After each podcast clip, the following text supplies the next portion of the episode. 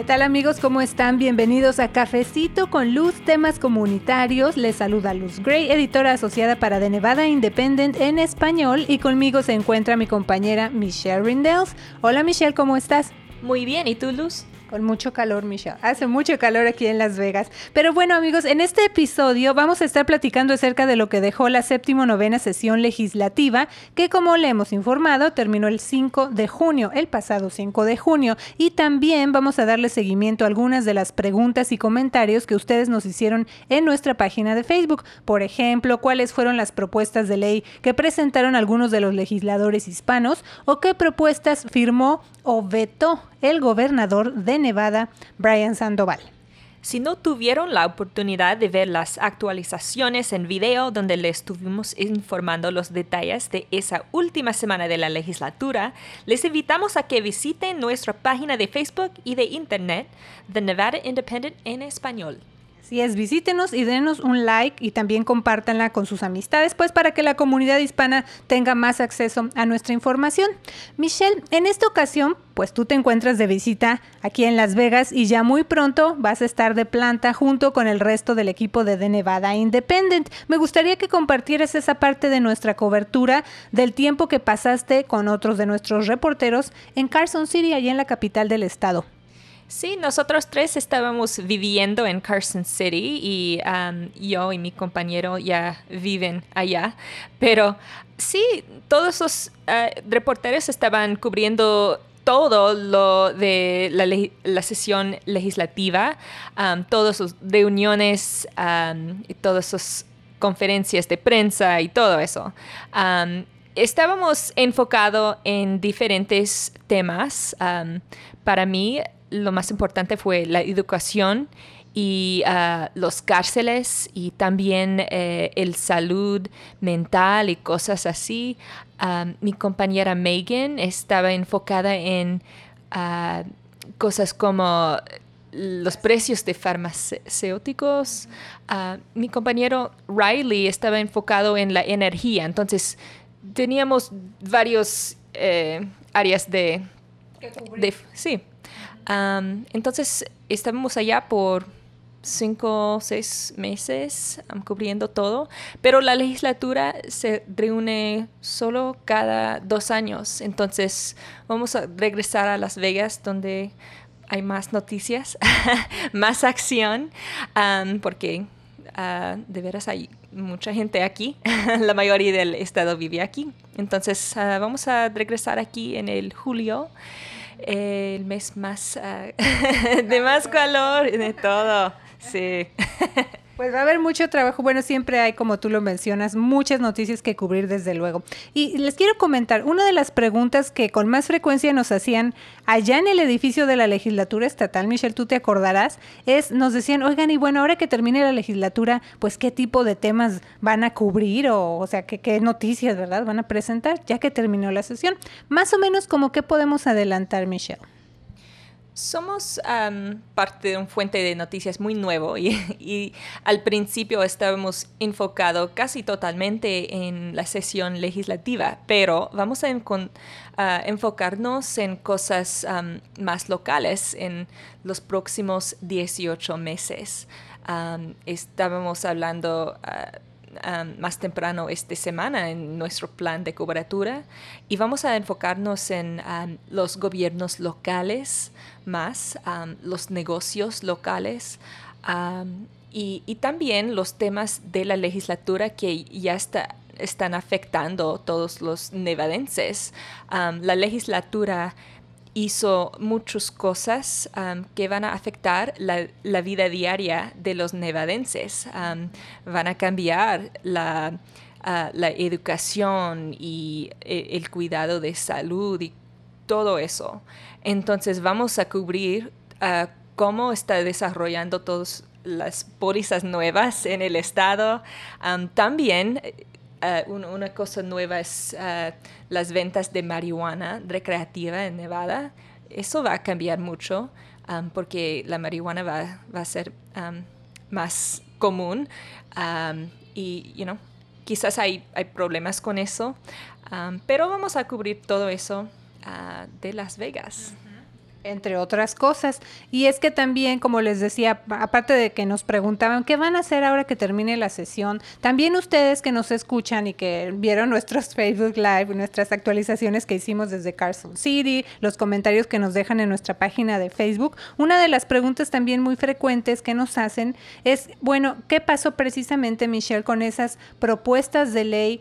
si pasaron o no y si llegaron a pasar, o sea, cuándo entran en vigor, qué pasa, cuáles son las nuevas leyes que resultaron de esa sesión legislativa que, el gobernador Sandoval pues ya firmó. Incluso, por ejemplo, el jueves 15 de junio, el gobernador Sandoval Michel estuvo aquí en Las Vegas para firmar como ley algunas de esas propuestas.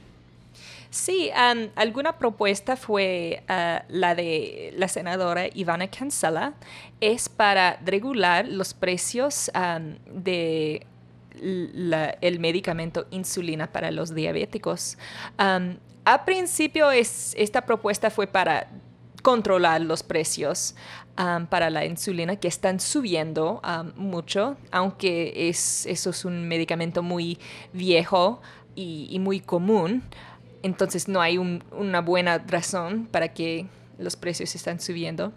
Pero ahora es una medida para más transparencia en los precios de insulina. Ah, y eso es para que los precios que pagan las compañías de seguro tienen que mm, revelar cuánto están pagando a las fábricas. Creo que eso va a hacer que los precios estén más bajos, sí, más visible. la otra propuesta es de energía solar para los techos. Y hace dos años ah, los reguladores de energía nevada cambiaron los precios de energía solar. Y eso no fue para matar la industria solar, pero eso fue el efecto. Y muchas de las compañías no pudieron hacer una vivienda en, ese, con esos precios. Entonces, habían muchas protestas y mucha oposición contra de esta, estas reglas y, esos cambios. Y el jueves el gobernador firmó una propuesta que va a cambiar los precios y los ah, paneles solares van a ser más accesibles, más ah, baratos para todos. Y, y creo que vamos a ver más trabajos para trabajadoras en la industria de energía solar. Eso entre otras cosas, pero qué importante es saber esta parte de la, fuente de trabajo que va a representar ahora que el gobernador firmó esta ley con relación a todo lo que tiene que ver con la energía solar. Es una fuente de trabajo y bueno, como dices tú, el ahorro en los precios. También es, es importante que les comente que pues lo que hicieron los legisladores hispanos, que es la parte que a mí me tocó cubrir cuando estuve allí en Carson City, pues nos sentamos a platicar con varios de ellos y también con de los dos partidos, demócratas y republicanos. Pero nos preguntaban ustedes también, bueno, ¿qué hicieron o qué propuestas como hispanos presentaron y también cómo afectan a la comunidad hispana, Michelle? ¿Te acuerdas? Tú estuviste conmigo, hicimos un Facebook Live con el asambleísta demócrata Edgar Flores y él nos habló de un proyecto que presentó el 13 de febrero que tenía que ver, por ejemplo, con que también se acepte ahora la tarjeta de residente permanente como una forma de identificación. Entonces él explica, y esto ya es ley, que así como los negocios aceptan, por ejemplo, la licencia de manejar como una forma de identificación, pues ahora también la tarjeta de residente permanente va a servir ese mismo propósito. Así que esa es una ley que firmó ya el gobernador Sandoval el 9 de mayo y va a entrar en efecto el primero de julio de este año. Eh, también siguiendo con las propuestas del asambleísta Flores, hubo otra, esa tiene un nombre, AB 148, que también ha causado muchas preguntas en la comunidad y él nos explicaba que esta propuesta pues ahora va a aumentar las penalidades para servicios relativos a notarios públicos y también servicios de preparación de documentos, incluso el término notario, el término paralegal, que pues en muchos países tiene otra connotación muy diferente a la que hay aquí en Estados Unidos. Así que también es una ley que firmó el gobernador Sandoval y entra en efecto el primero de octubre de este año. Así que aumentan las penalidades para quienes eh, se dediquen a estos negocios, pero no aclaren, ¿verdad? Propiamente, pues que no son abogados, porque eso es en contra de la ley. Eh, otra propuesta, por ejemplo, hablando con la senadora Ivana Cancela, también hicimos muchos Facebook Lives con ella y bueno, tú ya te referiste a su propuesta de los precios, la transparencia en los precios de los medicamentos y también otra que eh, cubriste, yo creo que tú porque... Eh, también te dedicabas a la parte de la educación, Michelle, es con el senador demócrata Mo Dennis. Y ahí me gustaría pues que tú nos dieras los detalles de esa propuesta que se llama Weighted Funding y también de la beca de oportunidad. Muy buenas noticias para la comunidad, ¿verdad? Uh, el senador Dennis uh, presentó eh, una propuesta para weighted funding. Y eso es decir, um, los estudiantes que tienen más necesidades, si um, están aprendiendo inglés o um, si provienen de, de familias de de bajos ingresos um, y necesitan más apoyo de sus, maestros o más ayuda con la lectura, cosas así. Um, esos estudiantes van a recibir 1.200 dólares más cada uno. Um, su escuela va a recibir esos fondos y deben gastarlos en recursos para esos estudiantes, como Ah, quizás un centro de lectura con una maestra que está ahí dando los estudiantes o quizás días más largas de escuela para que los estudiantes tienen más tiempo para aprender. Ah, entonces, eso es un modelo, ahora es un, programa pequeño para ayudar a, a 30 mil estudiantes, pero va a crecer cuando hay más dinero va a, crecer a todos los estudiantes con necesidades especiales. sí, es un, nuevo modelo porque eh, ah, en, la forma actual ah, los estudiantes todos están recibiendo casi lo mismo y, los que necesitan más no están recibiendo ese, ese, ese dinero extra. La otra propuesta de Senator Mo Dennis, um, que es muy importante, es la beca promesa. Y ya tenemos uh, dos becas en el estado. Uno se llama eh, la beca Millennium. no sé cómo, cómo decir eso. Millennium. Uh, eso es para los estudiantes de alta rendimiento escolar. Uh, si tienen un, un GPA muy alta o algo así, pueden recibir miles de dólares para su educación en la universidad. También hay un una nuevo programa, ah, es de el ex senador Ruben Kewen, ah, se llama Silver State Opportunity Grant y eso es para los estudiantes que están ah, tomando muchas clases, pero em, están de, de familias de bajos ingresos. Pero la, nueva beca de Senator Modena se llama la beca Promise, ah, la beca promesa. Y eso va a hacer que la educación en, colegio comunitario es efectivamente gratis, porque va a cubrir lo que las otras becas no están cubriendo. Y si los estudiantes si están e-, elegibles para ayuda federal, pero no cubre todo. La beca promesa va a pagar todo. Entonces es, es muy grande para los estudiantes de colegio comunitario como CSN.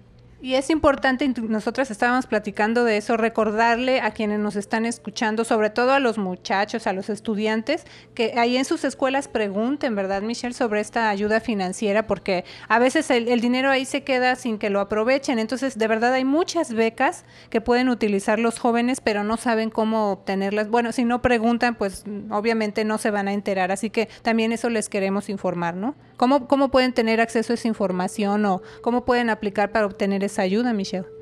creo que los estudiantes necesitan tener buen contacto con sus maestros y uh, consejeros de la escuela porque tienen información sobre eso. También pueden uh, buscarlo en el internet, más información sobre eso. Pero sí, es verdad que muchos estudiantes están elegibles para esas becas y no están aprovechándolo. Ah, y hay mucho dinero federal y porque los estudiantes no están llenando estas aplicaciones, se llama FAFSA, ah, el Free Application for Federal Student Aid. Ah, no están ganando mucho dinero, es, vale miles de dólares cada uno y los estudiantes mucho en Nevada no están llenando esta forma. Pues ya tiene usted ahí la información, ya le, ya le dimos ese tip a, también a los jóvenes que nos escuchan y a sus papás, y ahora ya lo saben, por favor, busquen estas oportunidades para pagar la educación que es muy caro, es una inversión que vale la pena, pero a veces si tiene más de un hijo en edad ya de eh, irse al colegio, pues obviamente va a ser más difícil pagar por esos estudios, pero si los muchachos eh, investigan acerca de estas becas, hay una alta probabilidad de que las obtengan siempre y cuando, desde luego, pues tengan buenas calificaciones, ¿verdad? Como a mí me tocó a mí también, allá en mis eh, en, los estudios universitarios, de esa manera los pudimos pagar, Michelle, porque pues busqué por allí becas y así lo pudimos lograr. Pero bueno, Michelle, ahora que ya se acabó eh, se acercaba, ¿te acuerdas toda esa semana que estuvo tan loca de la última sesión legislativa, o en la última semana de la sesión legislativa allá en Carson City? Estuvimos ahí casi dos semanas cubriendo los detalles, pero es importante recordarles y, e informarles a quienes nos escuchan que hubo cambios y debates de último momento, Michelle. ¿Cómo andábamos llenos de trabajo, verdad? Todos los reporteros tratando de informar a la a la comunidad de estos cambios. ¿Y tú de qué te acuerdas? Como cuáles fueron los más sobresalientes que afectan a los nevadenses? En los días finales, ah, mucho del debate era sobre la programa ah, Cuentas de Ahora de la Educación. Ah, es un programa muy controversial, pero paga para las escuelas privadas. usa fondos públicos para escuelas privadas y por eso es muy controversial. Al final, los legisladores llegaron a un compromiso. el programa de ah, cuentas de ahorros, educación, se llama ESA. Eso no pasó, pero los legisladores invirtieron en un programa que se llama Uh, opportunity scholarships, becas de oportunidades. Y eso es para los estudiantes no de colegio, pero de, los grados kinder hasta 12, um, para que ellos puedan ir a la escuela privada. Entonces tenemos ese compromiso que es halfway point entre, entre el término medio. entre el ISA y, no, no ISA. Pero bueno, sí, también informamos eso. Hay muchas personas, muchos grupos se oponían, se siguen oponiendo a, a esa medida, a ese programa.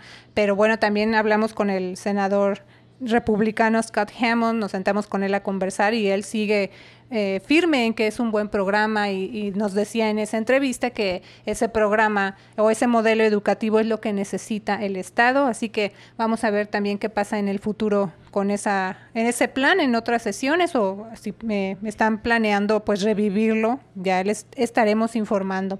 Michelle, también esta fue la bueno, a ti en tu caso tú ya has cubierto sesiones legislativas anteriormente. Me gustaría también preguntarte para las personas que nos escuchan como...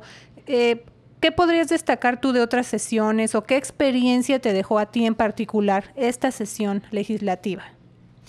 Esta sesión legislativa fue diferente porque los legisladores, la mayoría, fueron demócratas y el gobernador es republicano. Entonces hay más conflicto entre los dos y tienen diferentes puntos de vista y diferentes apoyan a diferentes pólizas. entonces, ah, el gobernador tiene el, el poder de rechazar ah, propuestas que pasa la legislatura. Entonces, vimos el gobernador vetaron 41 propuestas de ley de los demócratas. Eso justamente quería preguntarte, pero como buena reportera tú ya te adelantaste, ¿verdad? A la pregunta, Michelle. Es que también ahora que eh, terminó la sesión, me parece importante con que le informes a, la comunidad que nos escucha esa otra parte de que no cuando termine la sesión obviamente ya se acaba todo, sino que el gobernador sigue firmando propuestas de ley y también vetando, que es la parte que te quiero preguntar. Sí, el gobernador tiene dos semanas para aprobar o rechazar las propuestas de ley. entonces, porque los legisladores, la mayoría fueron demócratas y el gobernador es republicano, él vetaron 41 propuestas. pero en el pasado, cuando la mayoría fueron republicanos en la legislatura, uh, él vetaron 10 o 7 propuestas, porque hay mucho, tienen mucho en común, pero esta vez eso es lo que fue muy diferente. Pues sí, estamos hablando de más de 40, bueno, 41 para ser exactos, eh, propuestas que fueron vetadas entonces por el gobernador Sandoval y por eso te hacía la pregunta, tú que has cubierto otras sesiones legislativas, te das cuenta entonces, o ese es el reporte de que qué diferencia de 7 hasta 41. Pero el viernes, Michelle, también eh, hubo una un veto en especial, ¿no? Por parte del gobernador Sandoval. ¿Tú te acuerdas de esos detalles o, cuál fue la propuesta que él vetó, la propuesta de ley? Ah, lo más interesante fueron, ah, fue una propuesta para ah, Medicaid y es lo único en los Estados Unidos que está proponiendo este, esta idea para que todo el mundo puede comprar un plan de seguro médico como lo de Medicaid. Medicaid es gratis si tienen bajos ingresos, pero la idea es que quizás algunas personas quieren un plan barato ah, de seguro médico y que es parecido a Medicaid, pero tienen que pagar por el seguro. Entonces, eso fue la idea. Pero el programa de Medicaid es un programa federal y necesita permiso del gobierno federal para hacerlo, pero fue lo único en los Estados Unidos como, como así. Entonces, había muchos, mucha gente estaban viendo Nevada para, para ver lo que va a pasar con ese. El gobernador rechazó la propuesta él dijo que quizás eso es el futuro. Ah, quizás vamos a tener Medicaid que está disponible a todo el mundo. Pero ahora no, ahora es tan nuevo. Hay tantas preguntas ah, de cómo va a funcionar y no es eh, el momento correcto para ese, esta idea. Pero hay mucha gente que están enojado por esta decisión porque es, es una idea muy interesante, ah, muy diferente. Sin duda alguna. Bueno, Michelle, también les quiero comentar, esta fue la primera vez que yo, su servidora, pues tuve la oportunidad de cubrir una sesión legislativa ya en Carson City, prácticamente de principio a fin. Allá los estuve visitando prácticamente por seis meses. Y bueno, esto lo comento sobre todo para la comunidad hispana. Así que muchas gracias por su apoyo, leyendo los artículos, comentando y viendo nuestros videos y Facebook Live. Vamos a seguir trabajando en todos estos proyectos para ustedes, informándoles desde diferentes plataformas, conversando con diferentes legisladores y demócratas también y sobre todo pues con líderes locales. Así que bueno Michelle, llegó la hora de seguir escribiendo, nos vamos a regresar a nuestras computadoras a seguir escribiendo los siguientes artículos para todos ustedes que nos escuchan. Así que ahora que regreses de planta a Las Vegas, mucha suerte con el calor Michelle. Gracias Liz. Bueno, y, y, también usted que nos está haciendo el gran favor de escuchar aquí en Cafecito con Luz, temas comunitarios, el podcast en español de The Nevada Independent. Muchas gracias por tomarse este cafecito con luz, aunque haga tanto calor. Muchas gracias por ello. Y si aún no lo ha hecho, visite thenevadaindependent.com, thenevadaindependent.com y busque nuestra sección completamente en español. Yo soy Luz Gray, editora asociada. Gracias, Michelle. Gracias. Siga pendiente del siguiente episodio de Cafecito con Luz aquí en The Nevada Independent en español. Nuestro estado, nuestras noticias, nuestra voz.